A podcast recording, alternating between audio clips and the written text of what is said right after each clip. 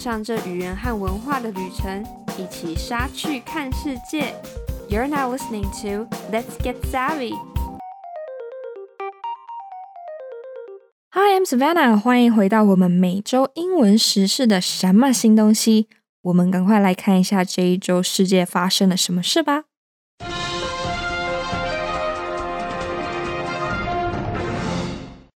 首先，十二月二日，BBC 的报道，在伊朗的官员发言将解除道德警察之后，伊朗的道德警察的存在仍有不确定性。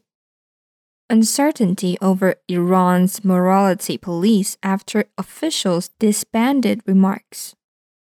There is uncertainty over the status of Iran's morality police, which enforces its dress code after a senior official suggested that it had been disbanded. When asked about a guidance patrol at a conference, Attorney General Mohammad Jafar Montazeri said they have been shut down from where they were set up.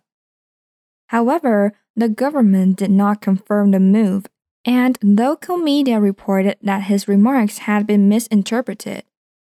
一位高级官员表示，伊朗的道德警察已经被解除之后，负责执行着装规范的道德警察地位存疑。在一次的会议上，被询问到巡逻队的事情时，总检察长说巡逻队已经彻底被关闭了。然而，政府没有证实这件事情。当地的媒体报道也说，他的言论被误解了。Iran has had various forms of morality police since the 1979 Islamic Revolution, but the latest version, known formally as the Guidance Patrol, is currently the main agency tasked enforcing Iran's Islamic Code of Conduct.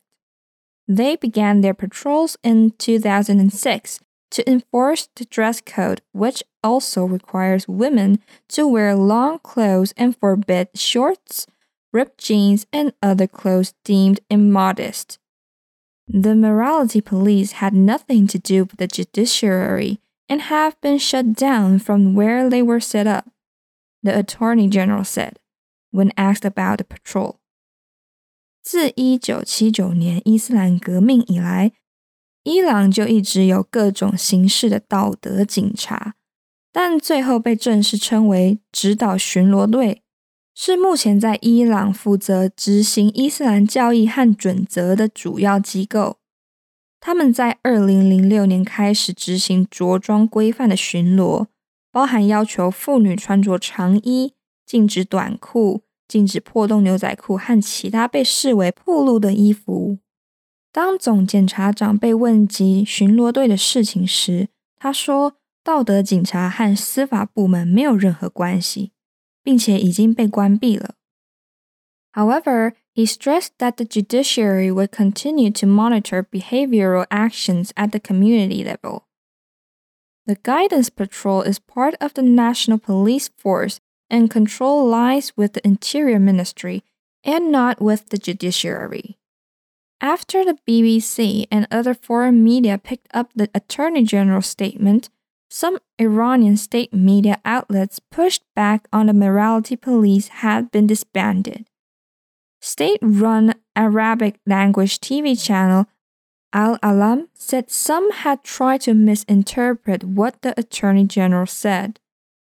然而，总检察长强调，司法部门将继续监督社区层面的行为行动。指导巡逻队是国家警察部队的一部分，控制权属于内政部，而非司法部门。 在 BBC 和其他外国媒体得知总检察长的声明之后，一些伊朗媒体对道德警察已经被解除的说法进行了反击。国营的阿拉伯语电视频道 Al Alam 说，有些人试图曲解总检察长的发言。The most that can be understood from Mohammad Jafar Montazeri's remark is that the morality police patrols have not been connected to the judiciary since their inception.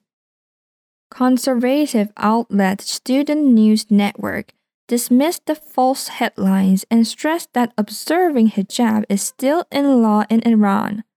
However, The reformist Shargh News said it had approached the public relations office of Tehran's police force, but that officials had dodged its questions on disbanding the guidance patrol. 总检察长的话中能理解，道德警察的巡逻队从一开始就和司法部门没有关系。保守派媒体学生新闻网驳斥了所谓假头条的新闻，并且强调遵守头巾的佩戴在伊朗仍然是一项法律。仍然，改革派的 Shark 报社说，他们前往德黑兰警察部队试图访问公关办公室。但是官员都回避关于解除巡逻队的问题。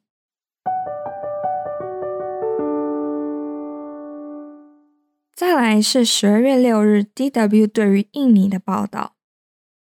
印尼的新法典禁止的不仅仅是婚外性行为。Indonesia's criminal code bans more than premarital sex.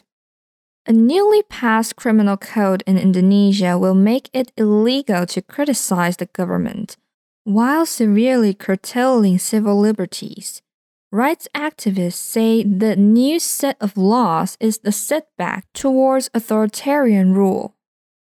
印尼新通过的一部刑法法典将会使批评政府成为非法的行为，同时严格限制公民的自由。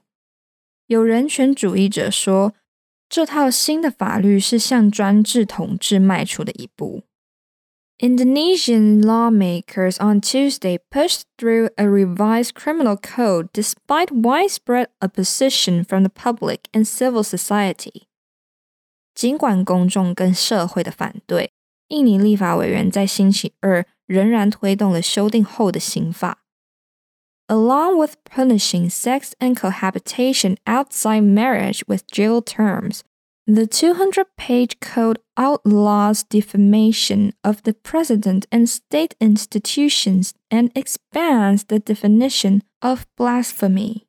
Indonesian civil rights activists say the new criminal code is a major setback for freedoms earned following the country's emergence from the Suharto dictatorship in 1998。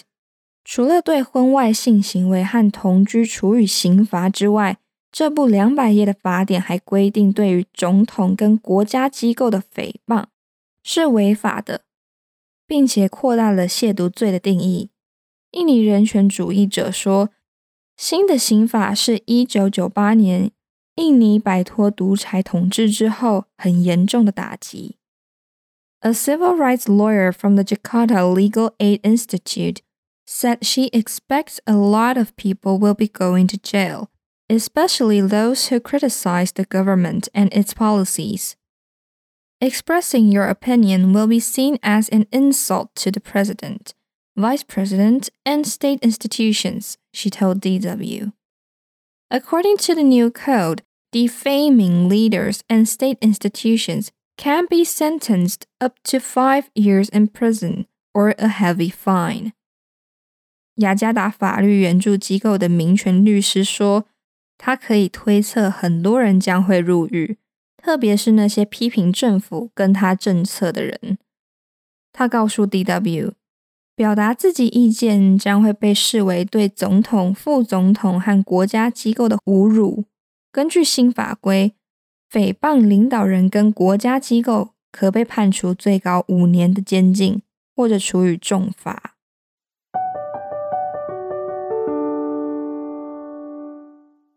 接下来，我们把焦点带到亚洲跟美洲。十二月七日，Al Jazeera 的报道，塔利班实行了在接手阿富汗后第一次的公开处决。Taliban carries out first public execution since Afghan takeover.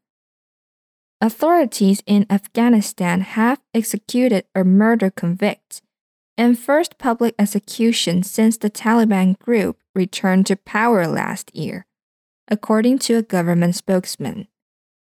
阿富汗政府发言人表示，阿富汗当局处决了一名谋杀犯，这是塔利班组织去年重新掌权之后第一次的公开处决。再来，十二月八日，CNN 的报道， 美国与俄国换球，俄国死亡军火商 Viktor Bout 交换美国 WNBA 球星 Brittney Griner。Russian arms dealer known as the Merchant of Death swapped for Brittney Griner. The U.S. basketball star Brittney Griner's freedom ultimately hinged on the release of a convicted Russian arms dealer whose life story inspired a Hollywood film. 美国篮球明星 Brittany Griner 在周四和被称作“死亡军火商”的 Victor Bout 进行了囚犯的交换。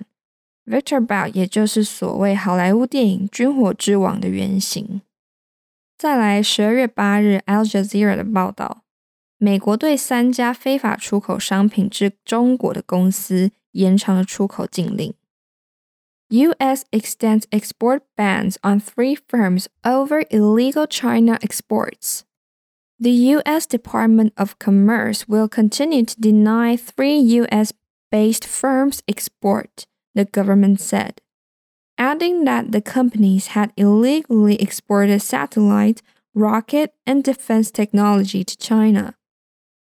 美国政府表示， 美国商务部将继续禁止三家美国公司的出口，并称这些公司非法向中国出口卫星、火箭和国防技术。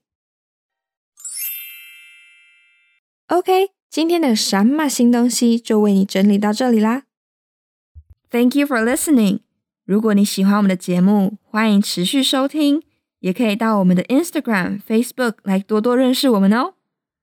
每周二是什么新东西？What's new 的更新日。周五上架的是隔周播出的文化笔记 Culture Express 和语言笔记 Smart Lingua。每个月的最后一个周日是我们全英文的节目。这是台湾，This is Taiwan。谢谢你的收听，让我们一起 Get Savvy，一起杀去看世界。